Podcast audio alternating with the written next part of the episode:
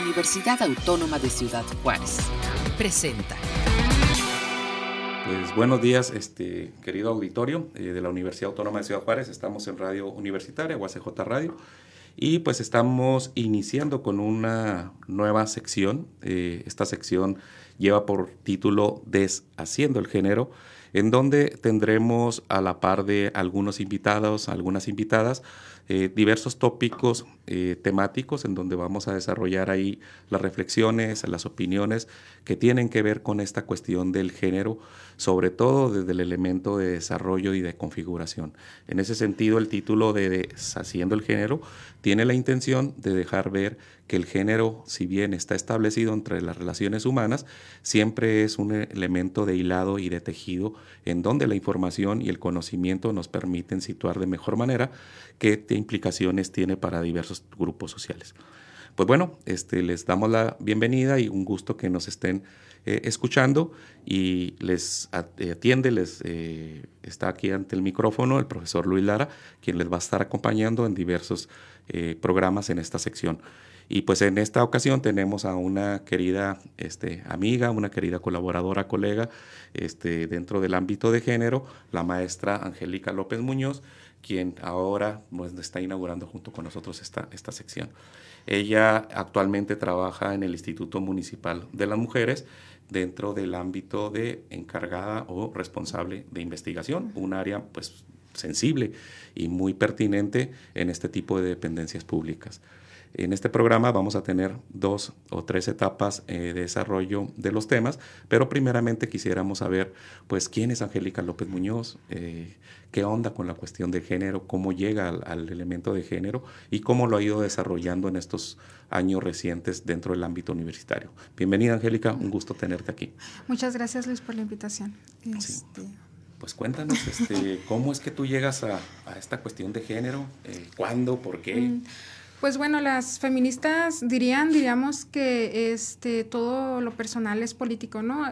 Si bien ah, cuando una vive ciertas experiencias que luego no se puede explicar o que siente, son sentidas, son muy sentidas que sabemos que las cosas no deberían de estar pasando así, luego te topas con personas que te explican que en realidad esas cosas no deberían de estar sucediendo así como fue un poco como me fue enganchando con estos temas, ¿no? Eh, estaba yo en la universidad y mi maestra de pedagogía, Sara Cortázar Robles, este, en algún momento me dijo, me hizo unos cuestionamientos que me, que me movieron bastante, ¿no? Entonces, pues era mi primer semestre de la licenciatura en educación y yo decía, ay, pero ¿por qué me está haciendo estos cuestionamientos de por qué tu pareja, por qué dices que tu pareja te ayuda, por qué dices que tu pareja es bueno porque hace esto?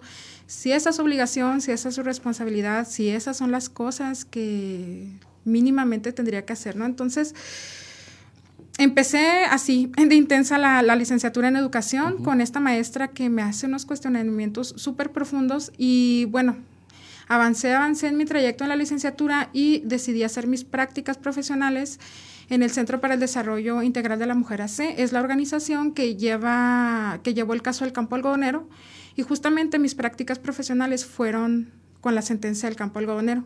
Ahí conocí a las madres de víctimas de feminicidio y con hijas desaparecidas y bueno, fue una experiencia fantástica, espectacular, eh, estar en contacto con estas mujeres que fueron las pioneras en la lucha por los derechos de las mujeres y por la visibilidad de los feminicidios en Ciudad Juárez, ¿no?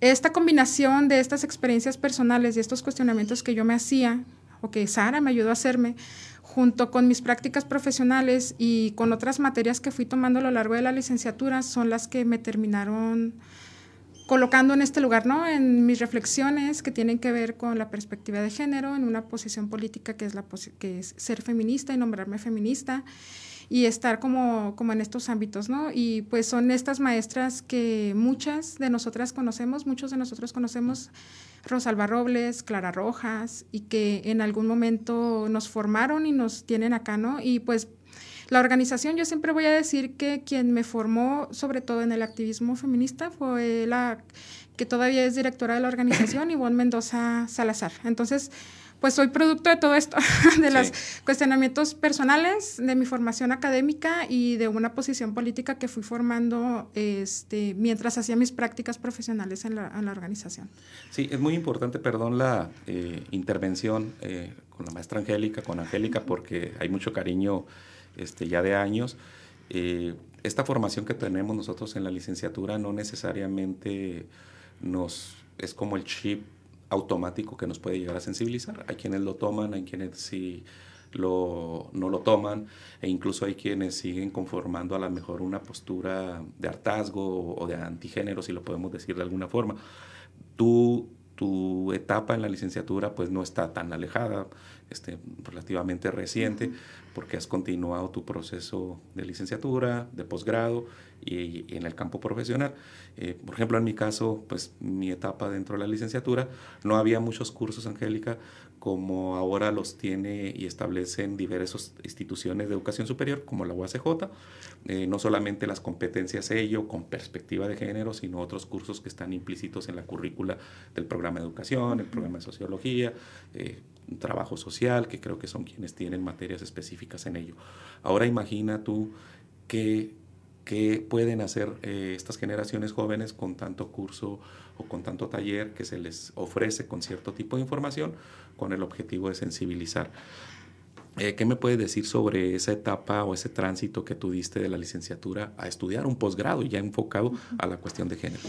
Sí, este, bueno, ah, yo cuando egreso, egresé de la licenciatura como en 2011 y trabajé todavía, trabajé dos años antes de entrar al posgrado. Eh, justamente entro al posgrado en esta coyuntura en la que este, se hace esta investigación de la que surge el posgrado y estuve como esperando mucho la maestría. Incluso llevo un momento en que yo dije, ya me voy a meter a otra porque esta no se va a abrir nunca. Y este, pero me, me, me, sirvió mucho todavía seguir trabajando, ¿no? Porque luego me incorporé como de lleno a CEDIMAC. Terminé, o sea, cerré mis prácticas y en CEDIMAC me contratan y me empiezan a mandar soy la encargada como de esta parte de sensibilización en las escuelas y sensibilización con docentes y con niños, niñas y adolescentes, ¿no? Entonces, este, yo sentía eh, que sí se podía explicar los temas, que eran temas eh, que ya dominaba bastante cuando yo hablaba de sistema sexo-género, la perspectiva de género, etcétera, pero había algo que en mi cabeza, en mi corazón, mis emociones me decían, falta, hay algo más, o sea, debe de haber algo más que eh, la explicación de lo que significa género, ¿no? Entonces, debe haber algo más que tiene que ver con todos estos cuestionamientos que te hacen los docentes, los niños, las niñas, los adolescentes cuando vas y les das una charla. Hay algo más allá de esto y que yo, yo, yo lo desconocía. Entonces, cuando ah, yo estaba como ya, decía, esto eh, intelectualmente no es suficiente para mí. Yo necesito explicarle, ponerle más carnita a esto. Entonces entro a la maestría y es donde empiezo a leer las teorías feministas, las teorías postcoloniales, este, la epistemología y todas estas bases que le dan sustento precisamente a aquello que yo explicaba, ¿no? Y fue así como un boom de, wow. Este, yo sabía que había más y aquí está, ¿no? Entonces, este tránsito, eh, cuando entro al, a la maestría, me da, la maestría me da esto, precisamente esa explicación más profunda que yo necesitaba de las cosas. Sobre todo porque, este, como maestra, cuando me quedo con una explicación pendiente, me quedo con una inquietud de cómo voy a volver a explicar o cómo puedo explicar esto que no puedo explicar o cómo puedo explicar esto de otra manera para que las personas alcancen el aprendizaje que necesitan, ¿no? Entonces, la maestría me dio como todas esas herramientas justamente para poder yo estructurar una explicación o para poder yo dar un sustento más profundo a lo que ya estaba explicando en CEDIMAC. Este, en, los proyectos que trabajaba, para los que trabajaba en CEDIMAC. Entonces, como que esto me fortaleció bastante, no solamente en lo académico, sino también me fortaleció bastante en la posición política, ¿no? Porque esta, esta, es historia de muchas. Siempre decimos que no nos podemos posicionar como feministas porque nos falta. Y yo cuando entré a la maestría dije, ya me vale, yo ya soy feminista y, y, digan lo que quieran decir, ¿no? Entonces como que también la maestría me dio como todas estas herramientas este, de, para poderme posicionar políticamente y nombrarlo y nombrarme, pero también para mejorar como este trabajo que yo ya venía haciendo desde antes en, en CEDIMAC. Sí, es una, la primera generación. Soy la primera generación. La primera generación, la maestría en estudios interdisciplinarios de género, eh, uno de los posgrados que ofrece la Universidad Autónoma de Ciudad Juárez, eh, si no me equivoco, eh, da inicio este o dio inicio este semestre a su sexta generación. Entonces, la maestra Angélica López Muñoz es parte de la primera generación de un número pues nutrido, ¿no? Para los tiempos hoy día de posgrado de 12, 14, no sé, 15 inicialmente que, que ingresaron y 12 creo que terminaron eh, en ese posgrado. Una, una generación que no se olvide y una generación muy fuerte dentro de esas herramientas que contesta, comenta la maestra Angélica López Muñoz, herramientas teóricas y metodológicas dentro del ámbito eh, de las ciencias sociales y las humanidades. Y, y, y ahí en, ese, en el posgrado, Angélica, este posicionamiento académico, si lo podemos eh, eh, tratar de neutralizar, que nunca está en realidad así como, como fuera de todo lo que sucede en lo personal, sucede en lo político, eh, ¿qué te genera a ti en tu proceso de vida? Mm, me genera un montón de cambios. Este, ah, es algo que yo siempre voy a decir, el movimiento no es terapéutico, sin embargo, este sí mueve muchas cuestiones emocionales, no solamente las cuestiones académicas, no solamente las cuestiones de la postura política. El movimiento es un movimiento que sale de lo personal, que sale de las emociones que nos fueron silenciadas por mucho tiempo las mujeres y que nos fueron invalidadas. Entonces, en lo, en lo, emocional sí mueve bastantes cosas, ¿no? En mi historia de vida yo traía este como un problema con la cuestión del cuerpo, de este, de las dietas, del ejercicio, de la delgadez, de la, ah, de la estética como la conocemos, hegemónica, ¿no? Eh, occidental, traía como varios conflictos con estas áreas y justamente, si bien el movimiento no es terapéutico, el proceso de la maestría y el proceso de tener contacto con mis compañeras, las reflexiones que hacíamos, y esta parte de estar haciendo una tesis precisamente sobre estereotipos de belleza me ayuda a comprender este, cognitivamente de dónde viene como todos estos problemas que yo este, en lo personal venía arrastrando, ¿no? Entonces, este, los voy comprendiendo, los voy trabajando y luego pues ya, bueno, los resolví en, en, una, en un proceso terapéutico, ¿no? Pero justamente esto me dio en lo personal un cambio totalmente en, este, en, en, mi forma de ver la vida, en mi forma de vivirla y en mi forma de expresarme hacia las otras personas, incluso en la forma en la que intento escuchar y respetar las ideas de las otras personas, aunque no estemos de acuerdo. Entonces, como dice, si no me equivoco, Simón de Beauvoir, eh, que dice que el feminismo es una forma de vivir individualmente, pero de luchar colectivamente. Entonces este, yo abrazo como esa idea mucho y decir, bueno, esta es mi forma de ver la vida, esta es mi forma de pensar y así me voy a unir en la lucha con las compañeras, así me voy a unir en la posición política con las compañeras, ¿no? Es unir y venir entre lo personal y lo político. Sí, ahorita también eh, eh, te, vas a tener la oportunidad o yo voy a buscar esa oportunidad de que nos comentes esta experiencia que has tenido dentro del ámbito educativo, pedagógico y con perspectiva de género, que creo que es una de las eh, distinciones que, puede tener un profesionista o una profesional que cursa una maestría en estudios interdisciplinarios de género, una maestría o un posgrado en cuestión de género, que sensibiliza o habilita esta perspectiva de género en el campo profesional. Pero quisiera antes de ello eh, no perder una, una idea respecto a lo que tú nos comentas, que quienes trabajamos la cuestión de género, tú también has sido docente en ese, en ese campo, tanto en la educación formal como en la educación este, no formal.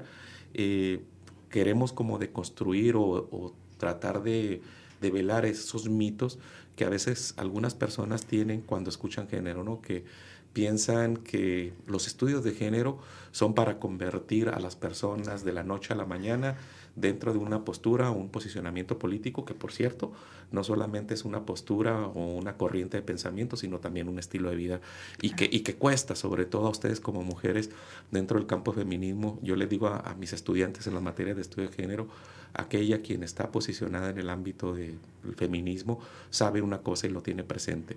No va a encontrar aplauso, no va a encontrar loas, al contrario, va a encontrar mucho rechazo, mucho estigma, incluso de los entornos más próximos como la familia, como las amistades, y son personas muy valientes porque siguen posicionadas en ese, en ese aspecto que va contracorriente. Eh, en, ese, en ese sentido, este proceso que tú tuviste en el posgrado, ¿cómo, ¿cómo llega el momento en donde tú te insertas al ámbito profesional, ya sea de la docencia o en el ámbito profesional, ya sea en el ámbito de la administración pública, de la gestión, de la investigación, del diseño de planes y, proyectos? ¿Cómo, ¿Cómo sucede esto? Bueno, este, antes de entrar a la maestría yo ya daba clases en la universidad, daba clases de práctica educativa y esa ha sido como mi materia de siempre.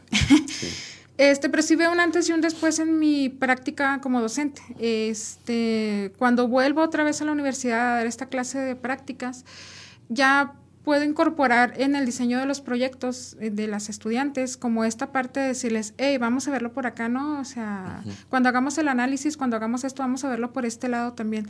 Condiciones estructurales, condiciones de género, condiciones de, o sea, ya, ya lo estábamos, ya, ya, ya sí se nota un cambio radical entre la, la Angélica que daba clases antes de la maestría y la que da después de la maestría. Este, y también es un proceso de aprender, es un proceso de aprender donde... Eh, si bien como maestra eh, en lo académico yo coloco los temas, esa es como mi posición política, prácticas educativas no tiene nada que ver con género. En teoría, en, el currículum explícito, pero sí, este, si lo vemos desde el currículum oculto, son temáticas que yo fui incorporando un poco, de poco a poco en la materia, como para dar estas herramientas a las y los estudiantes para ver la realidad, hacer análisis desde, otro, desde otros uh, lugares, ¿no? Sí. Sin embargo, es también una decisión de las y los estudiantes. Este, yo creo que mucho de mi trabajo eh, como docente, cuando hablo de temas de género, cuando ya son materias así ya específicas de educación y género, o sociología de la educación, o filosofía de la educación, mi trabajo no es ir y decirles uh, de esta forma que luego mucha gente percibe muy violenta, de que esto es y borra todo lo anterior a esto, sino que mira, Aquí yo te estoy ofreciendo otra perspectiva, este, y no la digo yo, no la inventó Angélica. Aquí está esta persona, esta persona, esta persona que te la está ofreciendo. Y no es una moda. y no es una moda. Ya decide tú el camino que vas a tomar. Entonces, este, esto me ha ayudado bastante a conciliar en las clases como esta parte de la maestra no es impositiva, la maestra no viene y nos, incluso si no quieren utilizar el lenguaje incluyente en los trabajos, yo, yo lo voy dejando. Es la decisión que tú tomaste, está bien, pero tómala de manera informada, ¿no? Decide por qué y cómo este, vas, a, vas a utilizar o no vas a utilizar esta forma de escribir. Y es tu posición, o sea, sé congruente nada más, ¿no? Incluso, e incluso este, también eso es parte de mi práctica, ¿no? Ah, sí en lo académico, pero también en la forma en la que llevo las clases. Intento ser una maestra más horizontal, intento ser una maestra que no impone ideas, que hace consensos que deja sobre la mesa para los, los, y las estudiantes como estas formas de, bueno, este es el contenido, aquí estamos, ¿cómo lo vamos a llevar, no? Este, y me aprovecho mucho porque como le doy clases a docentes, estamos entre colegas, ¿cómo quieren llevar esto? A ver, este es el objetivo, este es el contenido, esta es mi propuesta, pero ¿qué, qué, qué, qué proponen ustedes, no? Y esto me ha funcionado bastante. Luego me he tenido como grandes este, retribuciones de estudiantes que son los estudiantes que más atacan las cuestiones de género en clase siempre son los que se apegan a una cuestión religiosa, que están abrazados a su religión. Y he tenido experiencias donde estudiantes que están abrazados a la religión van y me dicen, maestra, muchas gracias. Este, ¿Sabe qué? Yo tenía una idea totalmente distinta de esto, pero aquí ya, ya me informé, ya me quedó claro, ya me quedaron claros muchas claras muchas cosas y ya tengo una perspectiva más amplia de esto. Voy a seguir siendo cristiano, voy a seguir siendo lo que practico, pero ya estoy informado de este tema. Y para mí es como que, bueno, me da mucho gusto que este tema tú vayas y lo coloques y les puedas responder a tus pastores, al sacerdote, a quien sea que te esté explicando esto, que lo que te está explicando no es porque en la universidad ya tuviste una clase donde te explicaron qué es la teoría feminista, qué son los estudios de género y toda la diversidad que es esto, ¿no? Entonces, este, como que parto desde ahí, tal vez me podrán decir algunas uh, compas que es muy conciliador, que es muy soft, pero es la forma que más me ha funcionado. Cuando hablamos de sensibilización, este, otra vez, volvemos, siempre tiene que ver, este, para poder llegar a un punto de la comprensión académica, la sensibilización y, y conectar con la parte emocional de las personas es totalmente indispensable en las cuestiones de género, ¿no? Que esa es la experiencia como que que me a lo que me ha llevado los años de docencia que tengo.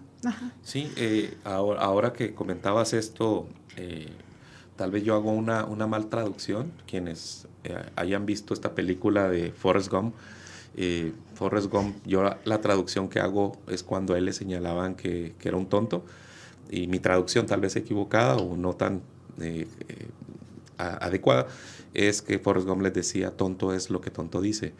Entonces, hoy día vivimos mucho la época de eh, la ideología de género, ¿no? Este, dicha, enunciada por quienes son antigénero.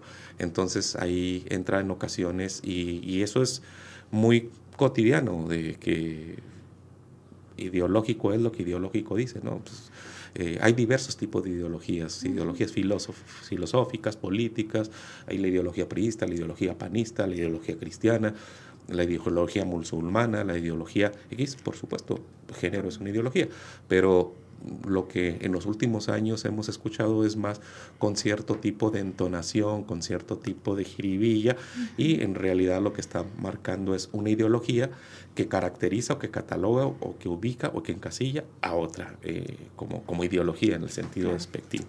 Por eso, como tú bien señalas, la información es muy, muy importante. Coincido contigo porque igual que tú somos docentes con temáticas eh, de género o con disciplinas o tópicos con perspectiva de género y una de las cosas más eh, bonitas que puede suceder en el aula es que no necesariamente tienen que cambiar aquello que les conforma su mayoría de ser a las personas, a las estudiantes, a los estudiantes, pero es muy bonito cuando lo fundamentan con información, sin, sin sesgo, este, sin mala leche, como dirían en el, cotidiano. Eh, Angélica, ¿Cómo llegas al Instituto Municipal de las Mujeres? Eso, eso quiero yo preguntarte. ¿Qué hace el Instituto Municipal de las Mujeres o en qué has participado tú dentro del Instituto Municipal de las Mujeres? Y algo que no quiero que se me escape. ¿Qué ubicas tú de pertinente de aquellas egresadas o egresados de la maestría en estudios interdisciplinarios de género o de cualquier posgrado en género dentro del ámbito de la administración pública? O sea, ¿por qué es diferente una persona que cursó un posgrado en género para cierto tipo de desarrollos sociales dentro del ámbito eh, gubernamental.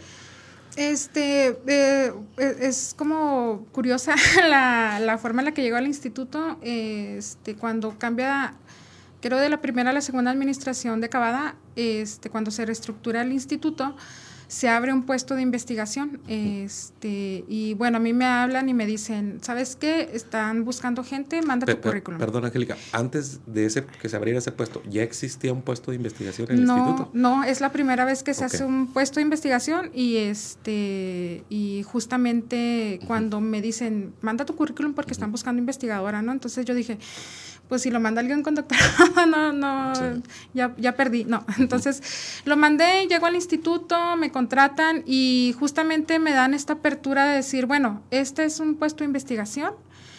aquí en el instituto hay muchas dinámicas que nos gustaría entender, hay muchas cosas que estamos viendo y que no, este, pues que, le, le, queremos dar profundidad, ¿no? Y pues no nos alcanza el tiempo, ni el personal, ni la vida, ni el conocimiento para hacerlo.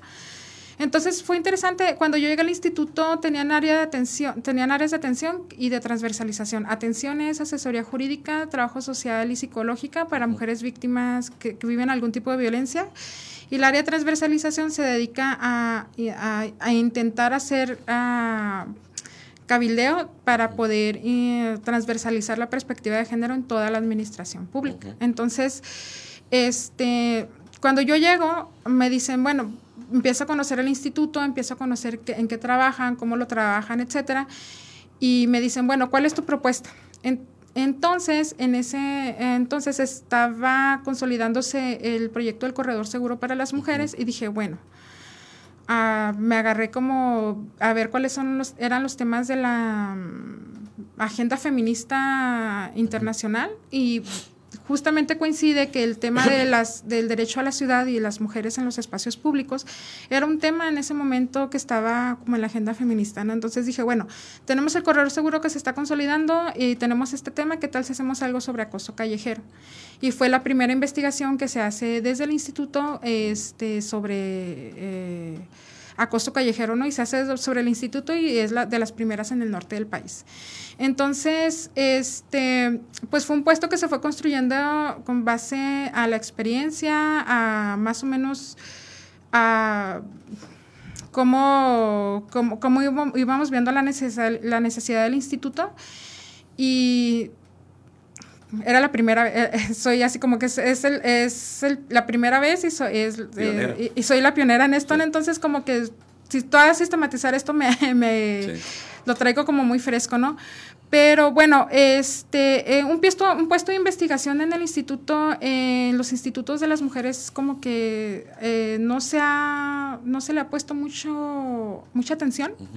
Sin embargo, es algo que es muy importante, ¿no? La transversalización debe ir acompañada de la investigación siempre para poder comprender las dinámicas y las relaciones de género dentro de la administración pública para poder dar estas pautas de cómo se pudiera... Ah, tomar las decisiones. Entonces, una de las premisas que nosotras tomamos cuando se abrió este puesto y cuando eh, empezamos a generar la información fue tomar decisiones basadas en los datos. No es lo mismo, que, y es algo que se le critica muchísimo a las administraciones públicas, que es, se toman decisiones desde el escritorio. Y sí, se toman decisiones desde el escritorio, ¿no? Pero cuando yo ya llego y te digo, bueno, estoy en un escritorio haciendo, estoy en un escritorio, estoy haciendo investigación, salgo a campo y aquí está la estadística que sustenta el por qué tienes que meter en un reglamento de justicia cívica sanciones al acoso callejero, porque aquí está la estadística de cuántas mujeres han sido tocadas en el espacio público, cuántas han sido perseguidas, cuántas dejaron de utilizar el espacio público y se están violando este derecho, este derecho y este derecho. O sea, son hechos, no son ocurrencias o eh, ser sensibles, como a veces se dice, se dice que los grupos feministas están cambiando e imponen. son, hechos. ahí está, ahí está la estadística. Y, y, son cosas que nosotras decíamos, ¿no? Son cosas que tenemos que preguntar para que nos crean. O sea, el 97% de las personas que acosan en la calle son hombres tuvimos que irlo a preguntar, eso era una pregunta obvia, todo el mundo lo sabemos, pero bueno, aquí está la estadística para que veas que sí es cierto. Se siente rabia, miedo e impotencia cuando vives en una situación de acoso callejero. Todas lo sabemos, pero tuvimos que irlo a preguntar porque todavía la gente cree. el grueso de la población cree que también es una forma de coqueteo y de piropo y que se siente bonito. Entonces, como que este tomar decisiones basadas en los datos. ¿Por qué es importante que alguien en estudios de género ocupe estos espacios o esté en estas este, en estos lugares? Pues porque tenemos, siento que tenemos las herramientas teóricas, pero también metodológicas para poder hacer esta desagregación por sexo y hacer estos análisis interseccionales que luego se escapan del, de otras personas que también hacen investigación, pero que no tienen como estas categorías analíticas, ¿no? Muchas veces me he topado, me he topado en mi trabajo, eh, en las colaboraciones que hago con la ONU o con otras organizaciones este, de aquí de, Ciudad Juárez. Mm, que piensan que, eh, que tienen la idea de que eh, solamente en la etapa final de del análisis ya se puede hacer el análisis de género interseccional y etcétera, ¿no? Pero a, veces llegan a ese punto y no les sale nada dicen, no, pues es que como, que, como o sea, todas viven la misma violencia porque mira, aquí me salió, no, es que los datos los levantaste de manera equivocada, ¿no? en, las, en tu cuestionario tuviste que haber preguntado todo esto antes para poder llegar al dato que necesitamos. Y siento que esa es una ventaja que tenemos las que, las que tenemos estudios de género, que tenemos estos marcos teóricos, pero también el metodológico para poder decir, así se debe de levantar la información. Así se debe de levantar la información para poder alcanzar a ver aquello que no vemos y que siempre estamos denunciando. ¿Cómo te puedo hacer una denuncia de una violencia, del acoso callejero que viven las niñas? Si no voy y le pregunto adecuadamente a las niñas desde una perspectiva de género, de infancia, interseccional, ¿cómo es que están viviendo el acoso? No es que son niñas ¿Qué acoso? Sí, las niñas también viven acoso callejero, y lo, pero lo viven muy diferente como lo viven las mujeres, ¿no? Las mujeres mayores.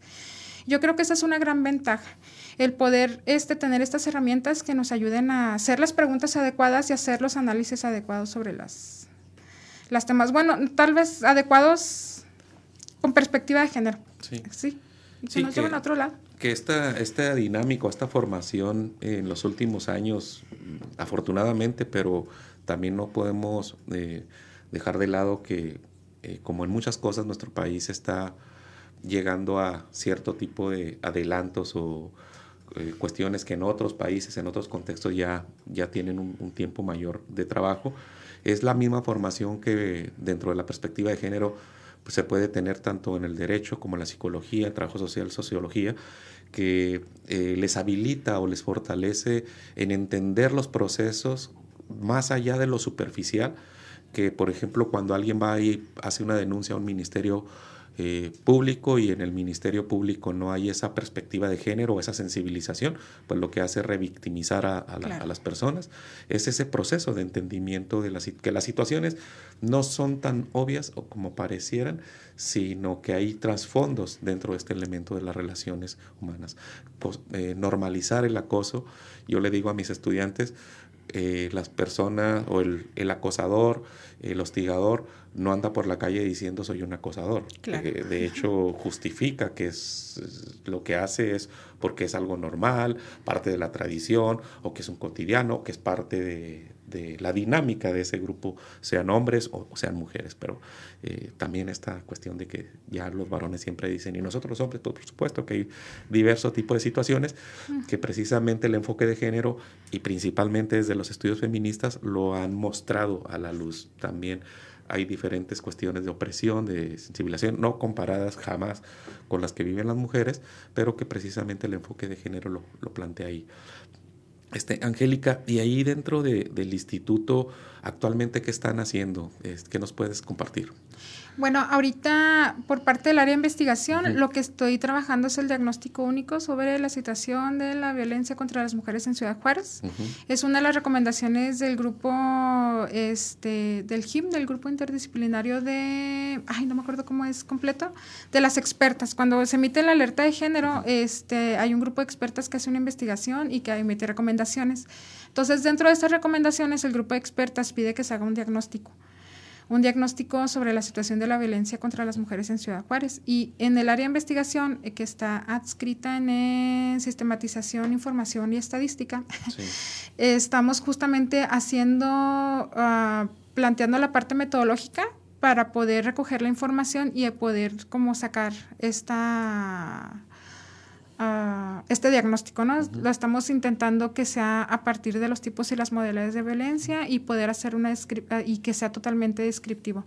Como para, sí para cumplir, pero otra vez este, a la expectativa de qué datos vamos a tener para tomar decisiones basadas en los datos. Este, que es algo como que una de las premisas principales de, de esta área, ¿no? Tomar decisiones, bueno, es porque surge esta área o el, sentido de ser, tomar decisiones basadas en los datos y qué nos están diciendo los datos, pero también cómo los estamos interpretando, que es, que es este, como importante esta parte, ¿no? Sí, y, y, para quienes nos escuchan, que son estudiantes del área de humanidades, del área de ciencias sociales, eh, tú que estás encargada del, del área de investigación, el Instituto Municipal de las Mujeres, por supuesto, recibe estudiantes con mucho gusto, tanto de servicio social, prácticas profesionales. ¿Qué experiencia has tenido tú con, con las y los estudiantes que han participado en el instituto, pero en concreto con, en tu área? Este, fíjate que he tenido experiencias muy bonitas. Ha, eh, ha, habido, pues, de mis años de docencia en la universidad, eh, invité a varios estudiantes tenemos casos de éxito, varios casos de éxito como el de la compañera que empezó haciendo sus prácticas y terminó contratada en el instituto por su excelente desempeño. Y porque pues ella se abrió ese camino, ¿no? Este, en investigación también hay una chica que está egresando de la MEIJA ahorita, que también empezó ahí haciendo sus prácticas y luego estuvo como asistente de investigación. Y ahorita está, pues ya, ya nada más le falta entregar la tesis y luego hay otra chica que recientemente también estuvo conmigo trabajando lo de el encuentro de nosotras, la compilación de mujeres y espacio público y también este quedó muy motivada, quedó muy motivada para irse a la maestría de estudios de género.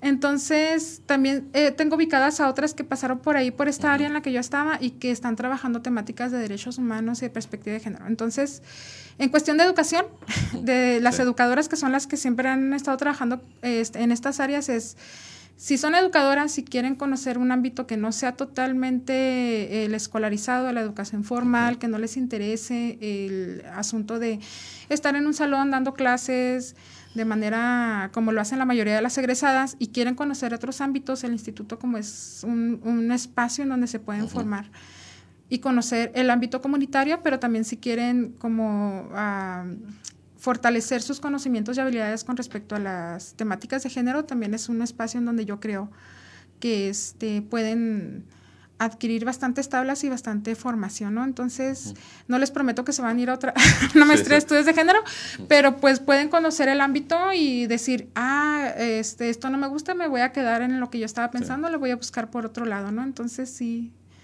Sí, y, y bueno, eh, con, esta, que nos, con esto que nos comenta la maestra Angélica, que es encargada del área de investigación, déjenme presumirles y déjenme ampliar, eh, precisamente en el marco de, hoy el Día Internacional de las Mujeres y las Niñas Científicas, que precisamente pues Angélica tiene esta formación dentro de la disciplina de educación y del posgrado en maestrías en estudios interdisciplinarios de género, pues una formación académica y dentro de las ciencias sociales y de las humanidades con un gran rigor, que no solamente ha quedado plasmada, que no es caso menor, en lo que nos comenta, en la práctica, en lo profesional, sino también en estos rubros o en estos ámbitos que nos implican a todo investigador, a toda investigadora, que es la, la publicaciones, la participación en foro, el diseño de protocolos, de proyectos, y en ese sentido es donde te presumo, o sea, Angélica, este, si bien la vemos es una persona joven, este, ya tiene una gran trayectoria también en escribiendo, este, participando en diversos foros. Yo le conozco de diversos tipos de eh, acompañamientos en, capítulos de libro, en foros que hemos participado incluso en seminarios eh, internacionales. Pero dentro de esas investigaciones que le han permitido a Angélica publicar, ha habido algunos tópicos, Angélica, que ahí tal vez pasamos un poquito a la, a la etapa de cierre de, de esta entrevista. Eh, ¿Cuáles son esos tópicos que a ti te han interesado? Yo de lo que he leído de ti, eh, pues tú sabes, eres un especialista en el ámbito del el análisis de la gordofobia, pero también de algunos aspectos dentro del cotidiano popular, como eh, este artículo que te decía antes de la entrevista de las buchonas. ¿Qué nos puedes contar mm, sobre ello? Sí, es que, bueno, este, el espacio público, las cuestiones de espacio público y género son yo llegué por el instituto, ¿no? Pero en realidad los temas que me apasionan y de los que me abrazo un montón, este es precisamente la, lo que tiene que ver con estereotipos de belleza y otros cruces, ¿no? Entonces, en este caso, pues el de las buchonas este, justamente fue un... Es un capítulo muy rico, ¿eh? Es un capítulo... Sí, no, no, no, sí, muy rico de leer. Y justamente fue un ensayo, es un ensayo que nos encargaron en una materia de la maestría y dije, bueno, pues esta a lo mejor y pega, ¿no? Entonces, y pegó.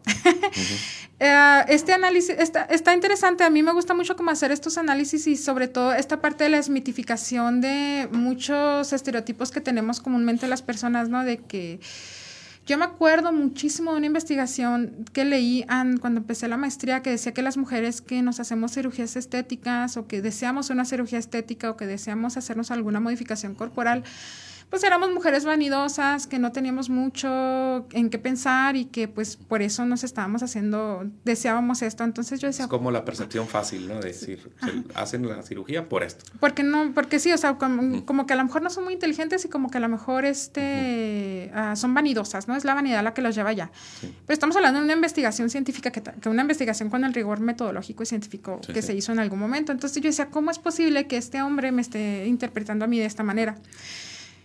Y por eso es como esta parte de ir más allá de, a ver, en serio, ¿por qué nos estamos haciendo modificaciones en el cuerpo? ¿Por qué lo deseamos? ¿Porque es una práctica que nos cohibe? ¿O es una, es una práctica que nos aprisiona o es una práctica que nos libera?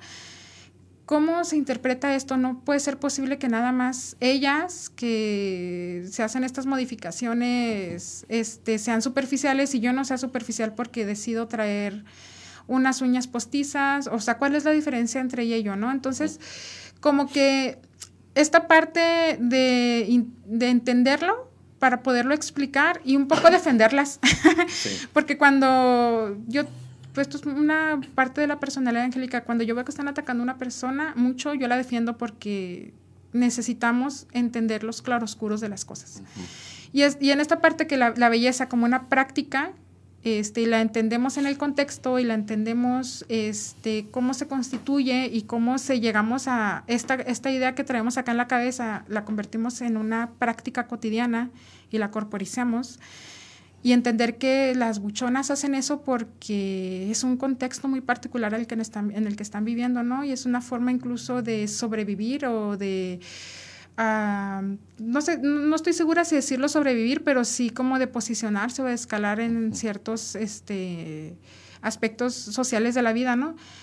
Como lo hace la deportista, que la que hace ejercicio y que toma proteína y eh, suplementos y que se quiere poner muy musculosa, este, es una práctica igual. Nada más es importante entender las cosas en el contexto. Entonces, por ahí va como mi interés, que este es el interés como más, que pudiera dar otra entrevista completa de eso, Sí, sí. que tiene que ver precisamente con entender la práctica, no para señalarla, sino para comprender en qué contexto se están dando estas cosas y qué relaciones de género hay, qué relaciones de opresión y dominación hay, pero también cómo esto hasta cierta forma en algunos momentos pudiera, o para algunas, pudiera ser una forma de expresar o liberar o de agencia. No, que- no, encontraba, no me acordaba, era de agencia, De una agencia. forma de agencia. Ajá. Y que buchonas lo utilizas eh, precisamente del referente cargado con estigma que se utiliza en el cotidiano, no, no tanto que, que eh, obviamente tú lo, lo llenas de contenido Claro. dentro de este eh, elemento de análisis. ¿no? Mira, pues se nos está terminando el, el tiempo. Eh, hay muchas cosas, Angélica, ciertamente, Sí. que Angélica nos puede Ajá. detallar. Hay cosas que se me quedaron de, de preguntarte sobre lo del instituto. Seguramente Angélica en diversos tipos de espacios eh, responde a algunas preguntas que les pueden hacer. Mm, No te lo digo que ahorita me lo respondas, pero por ejemplo, cómo ha sido la participación de los diferentes tipos de dependencias respecto a los procesos de perspectiva de género que promueve el instituto. Y, y otro que se me queda también en el tintero, en el cual este, Angélica es especialista, que le solicitaría ahorita que nada más nos comentara qué implica estos elementos de la gordofobia con el estigma o con el elemento también de género, que es- fue parte de, fue tu tesis, ¿no? De tra- algo Algo, así. como fue un descubrimiento que se dio en el camino. Sí, sí. Este, Sí. ¿Qué nos puedes decir con... Bueno, eh, el asunto de la gordofobia también es un asunto muy controversial porque el primer am, alusión a la que se hace cuando hablamos de cuando una mujer gorda se quiere parecía que es un pecado. Entonces, siempre hacen alusión al asunto de la salud. Entonces, la gordafobia es una forma de denunciar este, un estigma que es sobre el cuerpo de las mujeres y que no necesariamente tiene que ver con asuntos de salud. Y aquí sí tengo que citar a Raquel Lobatón porque es una nutrióloga este, de salud en todas las tallas que sigo desde hace rato, que justamente explicaba esto, ¿no? O sea, decía, bueno, si tú tienes una mujer con un cuerpo gordo, que hace ejercicio, o sea, es- tiene un cuerpo grande, gordo, pero hace ejercicio, pero va a terapia, pero este, duerme bien y este, come verduras, pero su cuerpo sigue siendo grande, entonces vamos a decir que, que no es saludable, o sea, cuando este, desdoblamos el asunto de la salud en todos los aspectos que lo, se deben de desdoblar, que no únicamente tienen que ver como, como cómo se ve tu cuerpo, la gordafobia es cuando, cuando, cuando empieza a salir la gordafobia, ¿no? O sea, este, el asunto de por qué una mujer gorda se ve mal, porque una mujer gorda que acepta su cuerpo y lo ama y lo abraza, se ve mal, porque nos causa tanta molestia o porque nos causa tanto coraje o porque nos causa repulsión. Pues porque hay un sistema sexogénero que antecede, que dice que las mujeres debemos de cumplir con un rol y un estereotipo que tiene que ver con la delgadez, que tiene que ver con la belleza hegemónica, con blanquitud, con estatura, con tamaño, con forma, etcétera. Y que cuando alguien rompe con eso y aparte que rompe, lo abraza y le vale, es lo que causa molestia, porque si nos preocupara la salud de esa persona, le, pre- le preguntaríamos, ¿vas a terapia? ¿Duermes bien? ¿Cómo están tus...? Sí. Y no lo hacemos, pensamos que la gorda es igual a enfermedad y la delgada es igual a salud y no es cierto, sabemos que no es cierto, ¿sabes? Entonces, por ahí va más, por ahí va el tema, sí.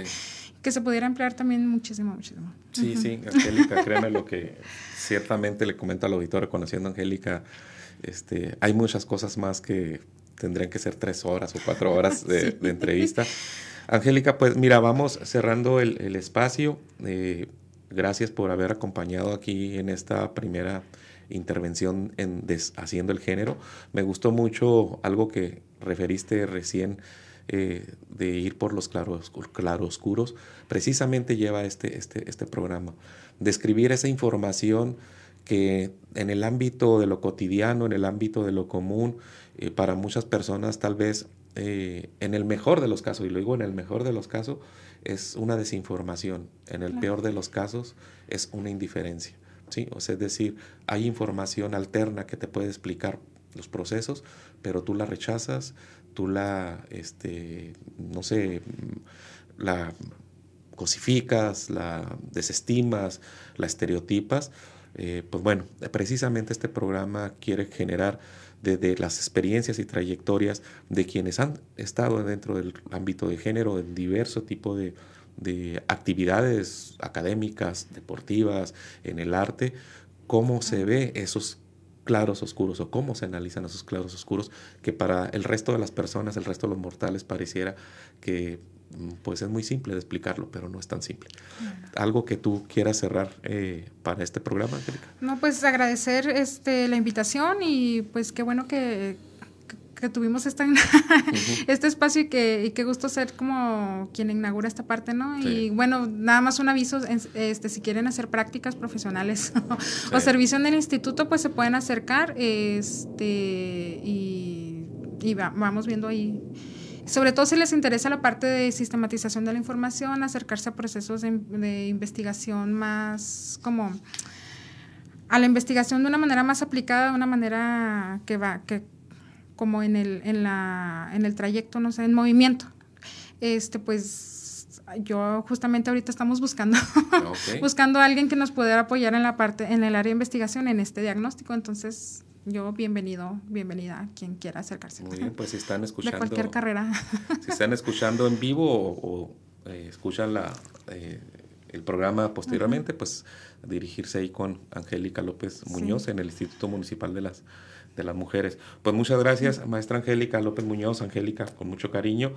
Y pues eh, vamos cerrando, sin antes, no sin antes invitarles para mañana la charla de sábados en la ciencia, que realiza la Academia Mexicana de Ciencia junto con la UACJ, con el taller o con el curso, la charla Los inadvertidos insectos fósiles, criaturas mortales. Eh, pues les hacemos la invitación y pues gracias por habernos escuchado y hasta la siguiente emisión o siguiente sección. Gracias, Angélica. Gracias. Este fue un programa de la Dirección General de Comunicación Universitaria de la Universidad Autónoma de Ciudad Juárez.